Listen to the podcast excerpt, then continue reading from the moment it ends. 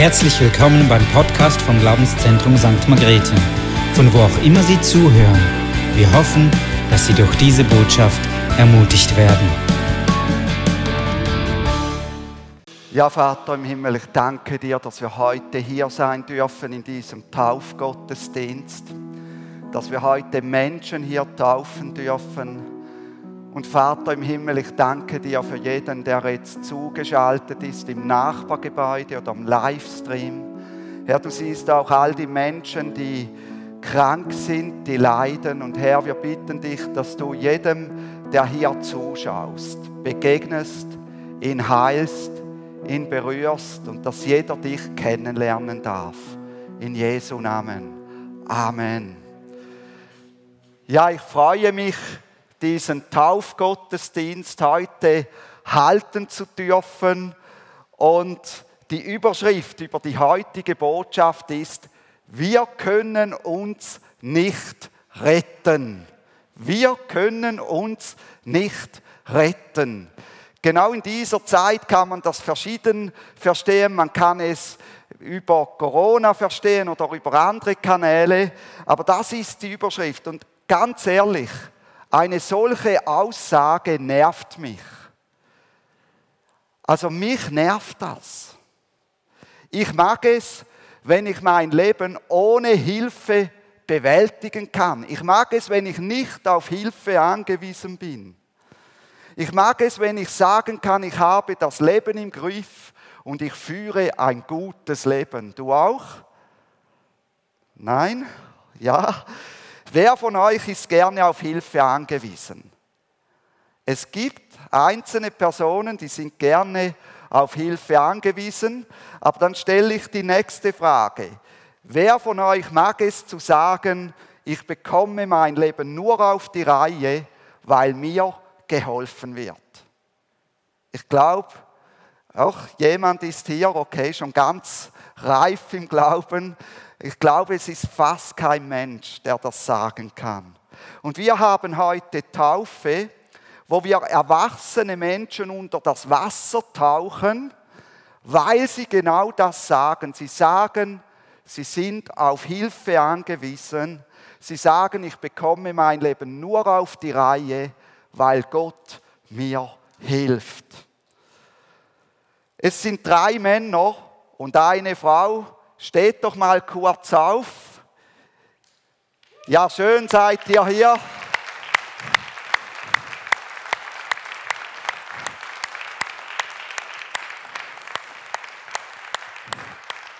Ich gratuliere euch, dass ihr euch das eingestanden habt. Ihr dürft euch widersetzen. Warum taufen wir Menschen oder tauchen wir Menschen unter das Wasser? Wir tun es, weil es das Wort Gottes sagt. Es ist nicht eine Erfindung von uns. Jesus sagte zu seinen Nachfolgern in Matthäus 28, 18 bis 19, mir ist gegeben alle Macht oder Gewalt im Himmel und auf Erden. So geht nun hin und helft den Menschen aller Nationen, aller Nationen, meine Nachfolger zu werden tauft sie auf den Namen des Vaters, des Sohnes und des Heiligen Geistes. Da drin haben wir die Grundlage für die Taufe. Nun schauen wir eine Bibelstelle an, die im Zusammenhang mit der Taufe sagt, dass wir uns selbst nicht retten können. Wenn du eine Bibel hast oder jetzt auch zu Hause, hol die Bibel. Wir bleiben dann bei dieser Bibelstelle. Prüfe es nach, was hier steht. Denn es ist wichtig, dass ihr überprüft, ob das, was ich sage, mit der Bibel übereinstimmt. Wir finden diese Bibelstelle in Galater 3, 23 bis 29 und ich lese den Text aus Hoffnung für alle. Galater 3, 23 bis 29. Da heißt es, bevor der Glaube kam, hielt das Gesetz uns gefangen das dauerte so lange, bis die Zeit da war, in der der Glaube an Christus uns befreien sollte. Bis dahin hatte das Gesetz für uns die Aufgabe eines strengen Erziehers. Sei Christus aber finden wir durch den Glauben die Anerkennung Gottes und sind dem Gesetz, diesem strengen Erzieher nicht mehr unterstellt. Denn durch den Glauben an Jesus Christus seid ihr nun alle zu Kindern Gottes geworden. Ihr gehört zu Christus oder wörtlich übersetzt, ihr habt Christus angezogen, weil ihr auf seinen Namen getauft worden seid. Jetzt ist es nicht mehr wichtig, ob er Juden oder Griechen, Österreicher, Syrer oder Schweizer, Deutsche oder Franzosen seid, Sklaven oder Freie, Männer oder Frauen, in Christus seid ihr alle eins. Gehört ihr aber zu Christus, dann seid auch ihr Nachkommen Abrahams. Als seine Erben bekommt ihr alles, was Gott ihm zugesagt hat. Soweit der Text. Der erste Punkt, den ich anhand von diesem Text anschauen will, ist, der Mensch versucht von sich aus gut zu sein. Wenn es darum geht, was nach dem Tod kommt, dann gibt es grundsätzlich drei Grundausrichtungen bei den Menschen, die dann noch verschiedene Schattierungen haben. Eine ist, ich bin Atheist. Ich glaube nicht, dass es einen Gott gibt und ein Leben nach dem Tod. Ich kann auch ohne Gott ein gutes Leben führen und gut sein. Eine weitere ist, ich glaube an einen Gott oder ein höheres Wesen, aber so genau kann ich das nicht definieren. Aber ich achte darauf, dass die schlechten Taten aufgewogen werden durch die guten Taten. So komme ich sicher an einen guten Ort nach dem Tod. Noch eine weitere ist, ich habe ein klares Bild von Gott und achte darauf, dass ich zum Beispiel die zehn Gebote halte oder das, was der Koran mir sagt. So verdiene ich es mir, dass er mich in den Himmel oder ins Paradies lässt. Das sind so die drei Grundausrichtungen. Und alle drei Grundausrichtungen haben gemeinsam, dass der Mensch, der sie lebt, ans Gesetz von Gott gebunden ist. Ob er das will oder nicht, spielt keine Rolle. So sagt es uns das Wort Gottes. Das bedeutet, er muss das ganze Gesetz, das Gott in seinem Wort gegeben hat, halten, um überhaupt eine Chance zu haben, in den Himmel zu kommen.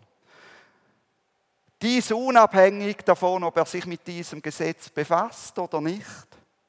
Es liegt in der Natur des Menschen, dass er selbst etwas erfüllen will und sagen kann, das habe ich mir zu verdanken. Das habe ich mir verdient. Ich bin doch so gut gewesen. Wer von sich aus versucht, gut zu sein oder Gott zu gefallen, der muss das ganze Gesetz halten. Hat er nur etwas Kleines nicht befolgt, so wird er am ganzen Gesetz schuldig. Und ganz ehrlich, wer hatte nicht schon überhebliche Gedanken über seine Geschwister, über seinen Bruder oder seine Schwester? Oder wer hatte nicht schon schlechte Gedanken über eine Person? Wer war noch nie neidisch oder hat noch nie zu seinem eigenen Vorteil gelogen?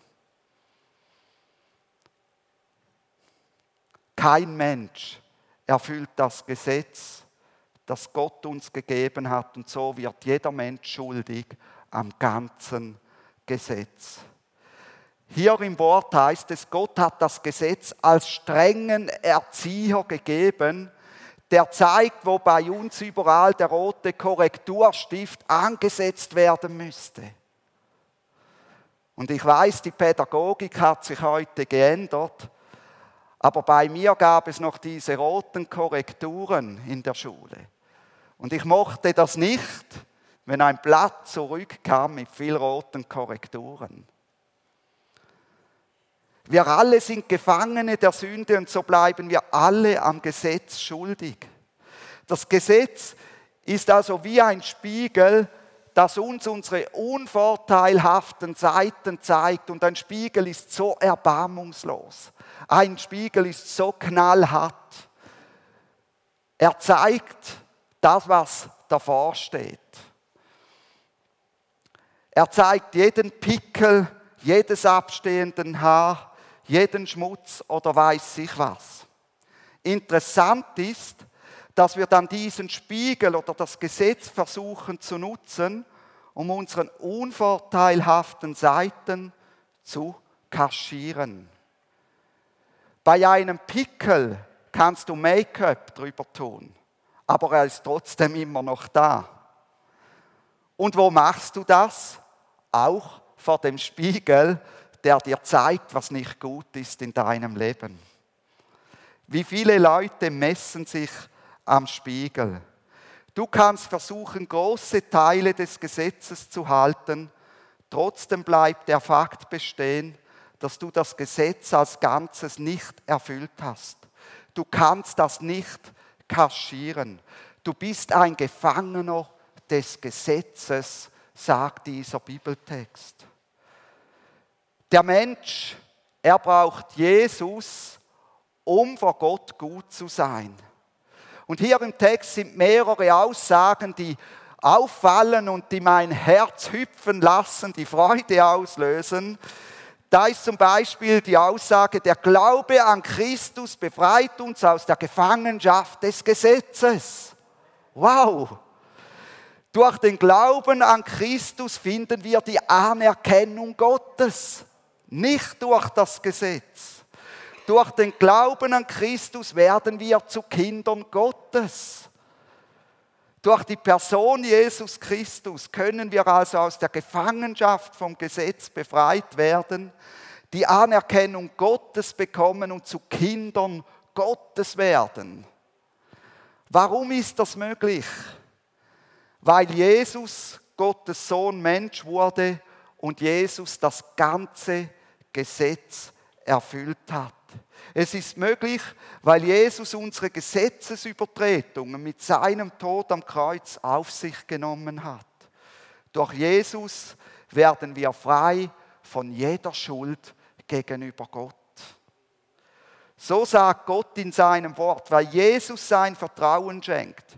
Wer die Hilfe von Jesus annimmt, der hat einen Stellvertreter, der alles erfüllt hat, was er selbst nicht erfüllen konnte. Wer Jesus vertraut, ist deshalb nicht mehr ein Gefangener des Gesetzes. Wer Jesus Christus vertraut, dem wird also die Sünde nicht mehr durch das Gesetz angerechnet. Der bekommt keine Bestrafung, keine Buße mehr. Wer Jesus Christus vertraut, der wird durch die Beziehung mit Gott bestimmt und nicht mehr durch das Gesetz. Er ist ein Kind, ein Sohn, eine Tochter Gottes. Er ist errettet, weil er erkennt, ich brauche die Hilfe von Jesus und er diese Hilfe auch annimmt. Mit der Taufe ziehen die vier Täuflinge, heißt es hier im Galater, Christus an. Es ist ihre neue Identität. Sie bezeugen, dass sie sich nicht mehr am Gesetz orientieren, um errettet zu werden, sondern dass Christus ihre Errettung ist. Sie heißen nicht mehr Müller oder Meier zum Nachnamen. Nein, sie heißen Christus zum Familiennamen. Sie haben Christus angezogen. Das ist ihre Identität. Ähnlich wie es lange bei Hochzeiten der Brauch war, die Frau hat den Familiennamen des Mannes übernommen, so übernehmen die Täuflinge heute durch die Taufe den Familiennamen Christus. Die Täuflinge bezeugen also, ich brauche Christus, um vor Gott bestehen zu können. Ich brauche Christus, um in Gottes Augen tadellos zu sein. Christus in mir ist gut Und sein Werk am Kreuz mit seiner Reinigung der Sünden lässt mich gut sein vor Gott. Dank Christus sieht Gott mich rein und unbefleckt. Mit der Taufe schlagen die Täuflinge ihre Tür zu ihrem Singelleben, wo sie selbst bestimmen konnten, was sie tun und lassen wollten, zu. Es gibt kein Singelleben mehr. Sie übernehmen den Familiennamen Christus und bezeugen damit, dass sie ihr zukünftiges Leben definitiv mit Christus gestalten. Sie sagen Ja zu dem Bund mit Christus. Und die Täuflinge, die sich jetzt noch umziehen müssen, ihr dürft euch jetzt umziehen gehen. Okay, sie sagen Ja zum Bund mit Christus. Sie machen den Schritt, Christus in ihrem Lebensauto an Steuer zu lassen und auf dem Beifahrersitz Platz zu nehmen. Und es braucht Überwindung, auf dem Beifahrersitz Platz zu nehmen. Ich denke daran, jemand lernt Auto zu fahren und du sitzt auf dem Beifahrersitz. Wie ist das für dich? Entspannt? Was für Gedanken gehen dir hier durch den Kopf? Oder ich denke an die Blaulichtfahrten meiner Polizeizeit zurück. Es ist viel einfacher, selbst zu fahren, als auf dem Beifahrersitz zu sitzen. Dort zu sitzen ist ein Vertrauensvotum auf dem Beifahrersitz, da kommen dir viele Gedanken. Hoffentlich hat er alles im Griff bei diesem Tempo. Hoffentlich kommen wir heil an. Was wird geschehen? Nun, wenn du Jesus an Steuer deines Lebensautos lässt und auf dem Beifahrersitz Platz nimmst, dann wirst du bald merken, dass Jesus der beste Autofahrer forever, der beste Steuermann ist, den es gibt. Da haben Hamilton und Verstappen keine Chance. Keine, null, nichts. Jesus, er gewinnt jedes Autorennen und bringt dich erst noch am sichersten zum Ziel. Sein Fahrstil lässt jeden Prüfungsexperten erstaunen. Die Frage ist nur, lässt du ihn an Steuer, damit er dich zu seinem Ziel, dem Vaterherzen Gottes bringen kann? Oder willst du das Steuer selbst in die Hand nehmen und Jesus deine Ziele aufzwingen? Gibst du ihm eine Chance, sich an dein Lebenssteuer zu setzen? Wenn du es noch nie getan hast, dann hast du jetzt die Möglichkeit dazu. Du kannst ein einfaches Gespräch in deinem Herzen beginnen und ihm sagen, Jesus, ich habe erkannt, dass ich mich selbst nicht erretten kann und dass ich deine Hilfe brauche. Übernimm du die Führung in meinem Leben. Und wenn du das jetzt in deinem Herzen mitsprechen möchtest, ich werde es nochmals vorlesen, dann kannst du es einfach in deinem Herzen mitsprechen. Jesus, ich habe erkannt, dass ich mich selbst nicht erretten kann und dass ich deine Hilfe brauche. Übernimm du die Führung in meinem Leben. Amen. Weißt du, mit Jesus bekommt der Mensch eine neue Familie. Das sehen wir in diesem Text auch. Eine Familie mit verschiedenen Facetten. Schaut euch mal rum, wie verschiedenartig wir sind. So unterschiedlich, altersmäßig, Nationen und so weiter. Diese Familie besteht aus verschiedenen Nationen, Männern und Frauen, aus verschiedenen sozialen Schichten. Diese Familie besteht aus Geimpften und Ungeimpften. Und jeder ist in dieser Familie gleichwertig. Da gibt es keinen Unterschied mehr von der Wertung her, so will es Christus. Du bist durch Christus gleich wertvoll wie der andere. Aber der andere ist auch gleich wertvoll wie du. Der erfolgreiche Geschäftsmann ist nicht wertvoller als der Obdachlose. Nein, durch die Beziehung mit Christus begegnen sie sich gleichwertig und reden beide achtungsvoll voneinander. Keiner schaut auf den anderen herab und belächelt ihn. So hat es sich Christus vorgestellt. Mit der Taufe, mit dem Anziehen von Christus, das zeigt uns diese Bibelstelle, zählt sich der Getaufte zu dieser Einheit. Er bekennt sich zu diesem verrückten Haufen von Christen. Ganz ehrlich, wir sind ein verrückter Haufen. Wie sagt es Sid? Eine krasse Herde. Das sind wir. Die es einem nicht immer einfach machen. Der Getaufte bezeugt, wir sind eins in Christus, auch wenn wir so unterschiedlich sind wie Feuer und Wasser.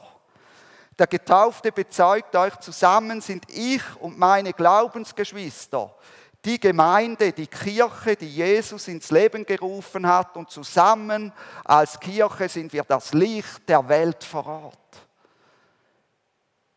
Zusammen bezeugen wir, wir können uns nicht retten, aber Jesus er rettet uns. Wir brauchen seine Hilfe. Wir gestehen ein, ohne Jesus wären wir verloren. Und das ist ein Bekenntnis. Und ich bitte jetzt euch alle aufzustehen, auch die im Nachbargebäude aufzustehen. Wenn du zuschaust, steh doch auch auf. Und wer hinter diesem Bekenntnis stehen kann, der kann es jetzt einfach laut mit mir mitsprechen. Ich erzähle von drei herunter auf null und dann kannst du es laut mit mir mitsprechen. Drei, zwei, null. Wir können uns nicht retten, aber Jesus, er rettet uns. Wir brauchen seine Hilfe. Wir gestehen ein, ohne Jesus wären wir verloren. Amen. Amen. Ja, ihr dürft wieder Platz nehmen.